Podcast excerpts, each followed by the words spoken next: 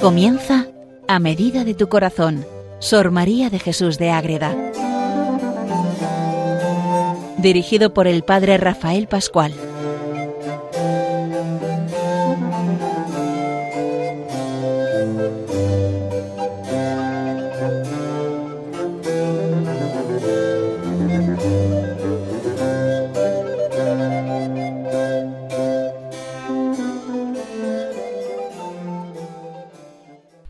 Comenzamos un programa más dedicado a Sor María de Jesús de Ágreda a medida de tu corazón. Vamos conociendo muchas historias, muchas vivencias de Madre Ágreda y entramos ya en el programa pasado con una cosa muy interesante y a veces es lo menos conocido.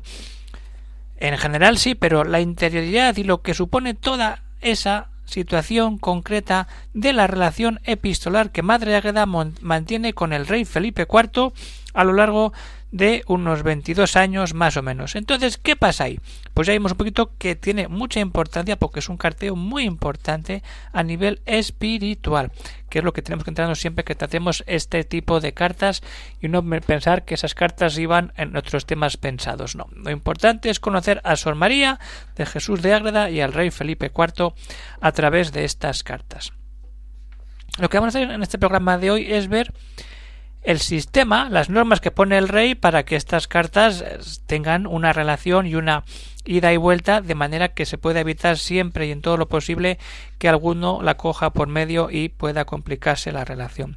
Luego la, la historia de las cartas, eh, cuándo escriben, cómo escriben, o sea, qué momentos de la historia, concretos y luego ya el motivo principal de esa eh, intención cuando ponen en las cartas por qué escriben y dónde va el sentido principal. Pues vamos a ver eso, queridos oyentes de Radio María. Hacemos este programa dedicado a ella, a conocer a Sor María de Jesús de Ágreda. Pero ¿dónde? En este mes de mayo, cuando estamos en el mes propio de nuestra Madre la Virgen Santísima, la Madre Inmaculada, la Reina del Cielo, la que está de verdad buscando siempre lo mejor para sus hijos y cómo a través de esta radio de Radio María que tanta maravilla y tantos regalos nos da a todos y nos ayuda a conocer a Madre Águeda y a tantas almas que han buscado siempre la unión con María Santísima. Pues es bueno que ahora en este mes de mayo, que siempre Radio María invita a que cada uno con generosidad pues haga aquella aportación económica que más pueda hacer en teniendo en cuenta sus posibilidades sin obligar a nadie, simplemente una invitación que se puede tomar los datos a través de la página radiomaria.es. Pues vamos a comenzar este programa de hoy dedicado a ese carteo. Les habla desde el convento de Logroño el padre Rafael Pascual Carmelita Descalzo. Pues ya vimos esos difusores del epistolero una vez que queda publicado y la importancia de esa difusión que queda en el siglo XIX. Estamos en el siglo XX y lo que hace, ya lo dije el otro día, Consolación Baranda es hacer una selección de cartas y publicarlas en la editorial Castalia en el año 2001. Si alguno tiene interés, pues puede escribir a Ágreda y las madres de Ágreda les mandan enseguida el tomo de selección de cartas entre Sor María de Jesús y el rey Felipe IV como religión y razón de Estado. ¿Qué vamos a ver en este programa de hoy? Pues vamos a ver en primer lugar lo que hemos dicho. Las normas. ¿Qué normas las pone el rey? En esos 22 años de carteo hay unas normas. Y entonces lo que hace el rey es inventar el WhatsApp. Así de claro y así de directo. Las cartas las escribe el rey y pone en una parte su contenido y le pide a Madre Águeda que en la otra parte escriba la contestación, un folio en vertical, a la izquierda escribe el rey, a la derecha escribe Sor María de Jesús para que de verdad se pueda tener esa ida y vuelta que es muy importante y saber que la carta ha ido nadie la ha intervenido y vuelve con la contestación que realmente da la destinataria, en este caso Sor María de Jesús de Ágreda. Eso es muy importante tenerlo en cuenta porque no es como ahora, es que las cartas iban y venían y pasaban por muchas manos hasta que al final llegaban a su destino. Entonces, el rey pone ya esas normas en la primera carta que le escribe. ¿Y cómo se lo dice? Así. Os escribos a media margen, porque la respuesta vuestra venga en este mismo papel. Y ahora cuidado lo que dice. Y os encargo y mando que esto no pase de vos a nadie. El tema secreto. ¿Y los temas quiénes los fija? El rey que es el que escribe. Madre de lo que hace es acompañar, contestar esas inquietudes que el rey va presentando a lo largo de las diversas cartas. Entonces, ¿ahí qué pasa? Que mediante este procedimiento el rey sabe que esa carta llega a Madre Águeda, Madre Águeda la contesta en esa parte en blanco del folio. Y los temas ya los iremos viendo porque iremos entrando en varias cartas para saborear un poquito qué es lo que cuenta Sor María, los fija el rey. Lo que hace Sor María es contestar simplemente. Pero mucho cuidado, esto siempre en secreto. Eso lo ha dicho Madre Águeda. Estos temas que no pasen de vos a nadie. Y ahí está la fidelidad de Sor María de Jesús. todo lo que le escribe el rey queda con ella, no lo difunde, se queda en su corazón, lo reza y con eso luego contesta a eso que el rey ha puesto en esa carta que llega ahí.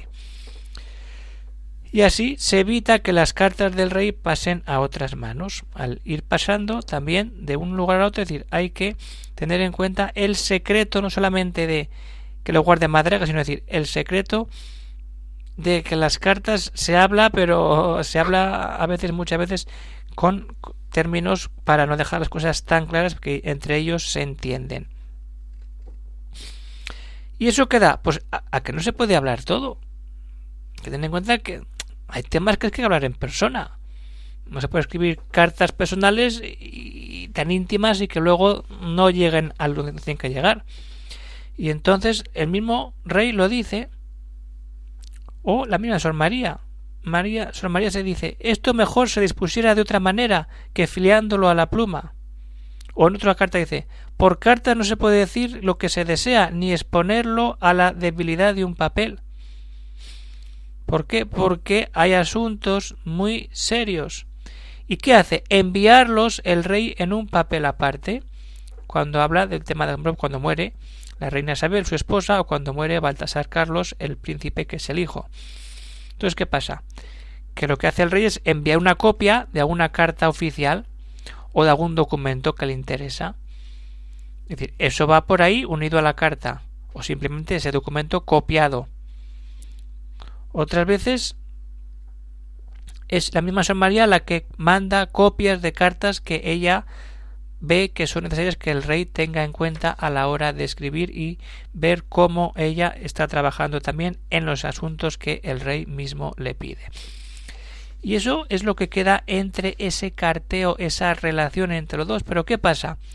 Que como todo no se puede decir en el papel, lo importante es también hablar en anonimato y no poner mucho nombre concreto porque eso puede complicar luego la relación también ese estilo secreto ya nos hace ver que hay mucha escasez de nombres propios o de alusiones concretas a los personajes más relevantes de la corte. Son como aquellos que decimos pero no decimos. Con decir una idea ya sabe el otro por dónde va a ir. No entramos en esa correspondencia, entramos ahí y nos damos cuenta que es privada pero no es totalmente libre porque si por ellos fuera escribirían muchos más temas y mucho más detalle, pero estamos en el siglo XVII español. Ágreda está en el norte de España, en un pueblo de Soria, y Madrid es la capital del reino. Y entre que sale la carta y que llega y que vuelve al rey, pues pasa kilómetros, pasan carros, pasan mensajeros, pasan mercaderes que van llevando la carta y que lleva siempre ahí. Pero la carta al final llega y ahí tenemos ese tesoro inmenso de cartas que nos han llegado de Sor María de Jesús de Ágreda y del rey Felipe IV. Todo esto es el sentido de esas cartas con las normas que el rey pide. Nos queda ahora por conocer esa evolución que se va viendo en las cartas según pasan esos 22 años de carteo entre los dos para luego terminar con la motivación de esas cartas. ¿Por qué se escriben las cartas? Pues simplemente porque el rey le pide y Madre Águeda responde, pero bueno, hay que entrar en más detalle. Entonces, que nos quede claro, las normas la evolución que se ve en la relación personal entre los dos y a la vez que queda reflejada en las cartas para llegar a la motivación de esas cartas.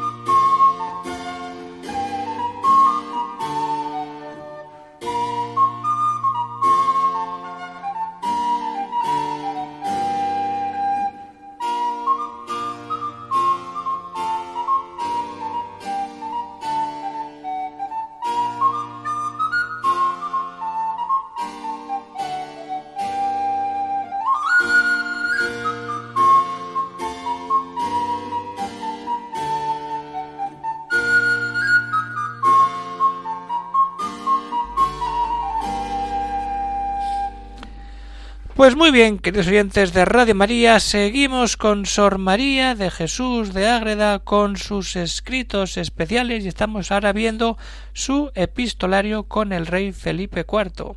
Nada menos que el rey Felipe IV le pide a Madre Ágreda que le acompañe y que le ayude en los temas que él más necesita en su vida espiritual. Y eso sucede desde el año 1643, cuando el rey Felipe IV, el 10 de julio, va camino de Aragón y de Cataluña y para para visitar a Madre Águeda y le pone ese deseo de que ella le pueda ayudar. Desde ahí pasan 22 años, ¿hasta cuándo? Hasta que Madre Águeda muere y el rey Felipe IV morirá también poco tiempo después. ¿Cuándo se interrumpe? Cuando Madre Águeda muere. Entonces el carteo hubiera seguido, pero la muerte es lo que impide. Normalmente, claro, si se muere, pues se muere. No pueden continuar ese carteo. Más de 600 cartas tenemos de esta maravilla de relación epistolar. Entonces, nos situamos en 1643. El rey ha pasado por allí y comienza esa correspondencia. Ambos están ya en una, en una madurez espiritual y humana fuerte. Y son también esos cambios que el rey va haciendo también en su gobierno. Y luego, ¿qué pasa? Que al final, que son dos ancianos que se están muriendo. Y que también hablan de sus achaques y que se nota y cómo sufren esa dejadez, bueno, dejadez, ese decaimiento que suponen los años y el avance de la enfermedad en la vida de los dos. Por eso, hay que tenerlo todo en cuenta. Ahora, es muy curioso cuando vemos todo este epistolario cómo evoluciona. Porque, por ejemplo, cuando empieza el rey a escribir las, las cartas en el 1643, pues bien, empiezan, pero de repente llega el año siguiente y silencio. Solo hay dos cartas. ¿Qué pasa aquí? Bueno, pues que solamente hay dos cartas. ¿Qué pasa ahí? Que a finales de año muere su esposa, la reina Isabel. Y entonces ahí qué pasa? Que vuelven a aumentar las cartas cuando entramos en el año 45 hasta el año 46. En el año 45 va a escribir 19 cartas y en el año 46, 1646, 24 cartas y luego eso empieza otra vez a bajar, pues que se estabiliza, claro, la muerte, la muerte de, la mujer y la muerte también del hijo es lo que al final le empuja a él a escribir más cartas a Sor María. Hay que tener en cuenta que la, la, reina muere el 13 de mayo de 1646 y ese mismo año, el 9 de octubre, muere de muy jovencito el príncipe Baltasar Carlos. Entonces, el rey se queda sin heredero y pone todo el problema de la sucesión del reinado, a lo que hay que sumar toda la situación militar, económica, que se va multiplicando según pasa el tiempo. Por eso esas cartas aumentan y cuando la cosa se normaliza y Madre Águeda apoya de manera directa ahí, pues esto se va calmando y otra vez descienden hasta quedarse entre 15 y 20 cartas donde van escribiendo sus cosas hasta más o menos 1656 hasta que al final los últimos años cada vez van la cosa menos, por lo que hemos dicho, la enfermedad va haciendo que estas almas escriban menos cartas porque están en peores condiciones de salud. Entonces, ¿qué pasa? Que también lo peor del rey Felipe IV es esa situación que vive. Donde todo ese bosquejo complicado, pues ahí es donde Sor María entra de verdad ahí a ayudarle al rey Felipe IV. Y entonces entramos ya en la tercera parte de este programa, las razones de este epistolario. Pues vienen aquí, lo que hemos dicho. El rey se queda sin mujer, pierde al hijo. España está como está, el ejército, la, economía. Pues Madre Águeda entra ahí y acoge esa petición que le pide el mismo rey y que se la dice así. Acudo a vos para que me cumpláis la palabra que me disteis de clamar a Dios para que me guíe, para que guíe mis acciones y mis armas. Es una petición de oración por todas esas necesidades que el rey va a ir poniendo en las cartas que dirige a Sor María. Pero ojo, no solamente es para que pida a Dios por esas intenciones, sino que también se nota la debilidad espiritual y que asume el mismo rey. Os encargo que me ayudéis con vuestras oraciones a defenderme de mí mismo y de esta flaca naturaleza. Ahí está. Él se considera, y así está, débil, y pide ayuda para que esa vida tenga fortaleza a nivel espiritual. ¿Qué pasa? Que llegan a tener una verdadera intimidad, de tal manera que la llega a llamar amiga que el rey de España llame a una monja amiga. ¿Qué se diría en qué está? Pero es que lo llega a decir. En el año 1647 encontramos una carta donde el rey dice Espero que me habéis de hacer oficio de buena amiga. Y se repite en varias cartas. Buena amiga. El rey tiene esa amistad íntima, cercana con el rey Felipe IV. Y luego también se ve pues ese afecto que el mismo rey tiene para que toda esa situación se vaya arreglando en su vida al ser el rey de España. Entonces, ¿qué es lo que sucede? Que Sor María también le pide decir, a ver, ¿qué es lo que tengo que rezar? Pues ella pide también estar informada de, todo lo que está sucediendo para llevarlo todo a la oración. Ella se considera como aquella que trabaja por España desde la oración ante aquello que le pide el rey Felipe IV. Le como un trabajo al servicio del interés común y de la monarquía en ese tiempo en España. Y Madre Agueda es bien directa. Lloro lo poco que valgo y puedo para trabajar en causas que tanto pesan en mi ponderación y estimación, como son el aprieto y tribulación en que se ve la Iglesia, esta monarquía y su real persona de vuestra majestad. Hay problemas en la Iglesia, en la monarquía y el mismo rey. Y Madre Águeda se siente trabajando en oración por eso. O la actitud misma, es decir, se convierte en esa, como esos memoriales pero ojo, no tenemos la historia de España completa. No pensemos que es una historia. No, no, tenemos parte lo que el rey le cuenta para que todo esto vaya conociéndose y vaya viendo la esencia real. Es como esos memoriales al rey que ella propone soluciones para conservar y restaurar la monarquía, la importancia de la monarquía, del rey católico que mantiene la identidad y la unidad española en todo el territorio español. Un Dios, una patria y un rey. Esa, esa existencia preciosa lo que da sentido realmente y lo que da fruto es lo que pide, que se conserve esa monarquía y esa vivencia todo desde Dios.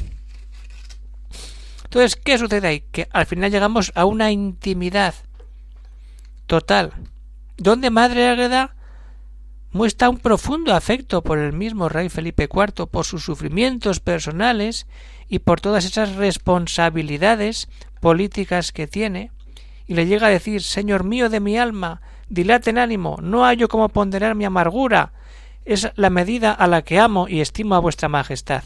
Y así va entrando. Entonces aquí tenemos esos motivos por los que se escriben estas cartas entre los dos, entre Sor María y el rey Felipe IV. Pues hasta aquí llega el programa de hoy, queridos oyentes de Radio María. Terminamos con Sor María de Jesús de Ágreda, la dejamos escribiendo cartas y recibiendo cartas en torno a Felipe IV y nosotros nos quedamos con Sor María y con ese amor a la Virgen que también deja caer en esa relación epistolar. Y estamos en el mes de mayo en el mes de la Virgen, donde tenemos que poner siempre la mirada en nuestra radio, en Radio María, que tanto beneficio y tanto ayuda a tantas almas a buscar siempre el encuentro con Dios. Pues qué bueno que en este tiempo de mayo aprovechemos la invitación de Radio María para poder hacer nuestro pequeño o grande donativo a través de radiomaria.es y desde ahí todos podamos disfrutar de tantos programas y tantas actividades que recibimos a través de esta radio. Y si alguno tiene alguna cuestión, alguna duda, pues puede escribir al siguiente correo electrónico para tratar temas de Madre Ágreda que pueden salir a lo largo de estos programas. Este es el correo agreda pues hasta aquí llega el programa de hoy, queridos oyentes de Radio María, se despide de todos el padre Rafael Pascual, Carmelita Descalzo, desde el convento de Logroño. Un saludo para todos los oyentes, a vivir con mucha intensidad el mes de nuestra Madre Santísima, la Reina del Cielo, la Reina de la Paz, y hasta que nos veamos en otro programa, que Dios os bendiga a todos.